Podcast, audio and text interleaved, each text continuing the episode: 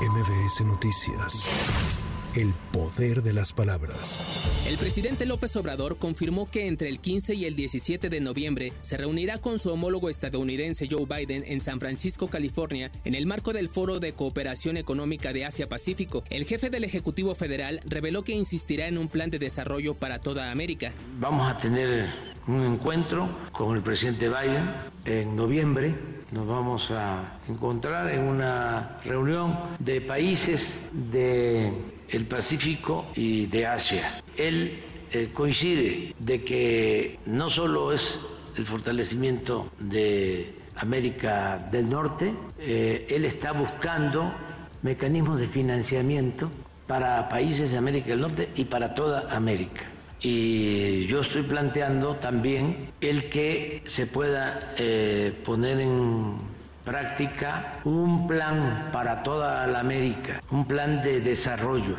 22 estados acordaron transferir sus hospitales y centros de salud al IMSS Bienestar y en 16 entidades ya opera este nuevo modelo de atención médica, consultas, medicamentos, estudios y cirugías de manera gratuita para las personas sin seguridad social, informó el director general del IMSS, Zoe Robledo. Desde que iniciamos hace poco más de un año y a la fecha, 22 estados han firmado para transferir sus hospitales centros de salud al Bienestar y de esos 22 en 16 entidades ya opera el nuevo modelo de atención más, más bienestar. En esos lugares se han invertido un total de 2.578 millones de pesos en materia de infraestructura para la rehabilitación y la adecuación de 1.134 unidades. Además, en estos 16 estados solamente se han sumado 5.479 médicos especialistas.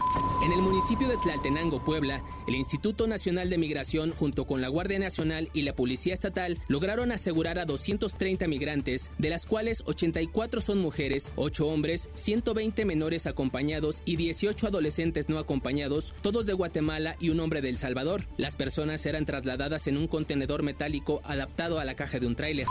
La vocería de la Secretaría de Seguridad de Tamaulipas confirmó el homicidio de Arturo Gómez Mendoza, quien era un elemento activo de la Dirección de Protección a Funcionarios, asignado a la escolta de seguridad del exgobernador del estado, Francisco García Cabeza de Vaca.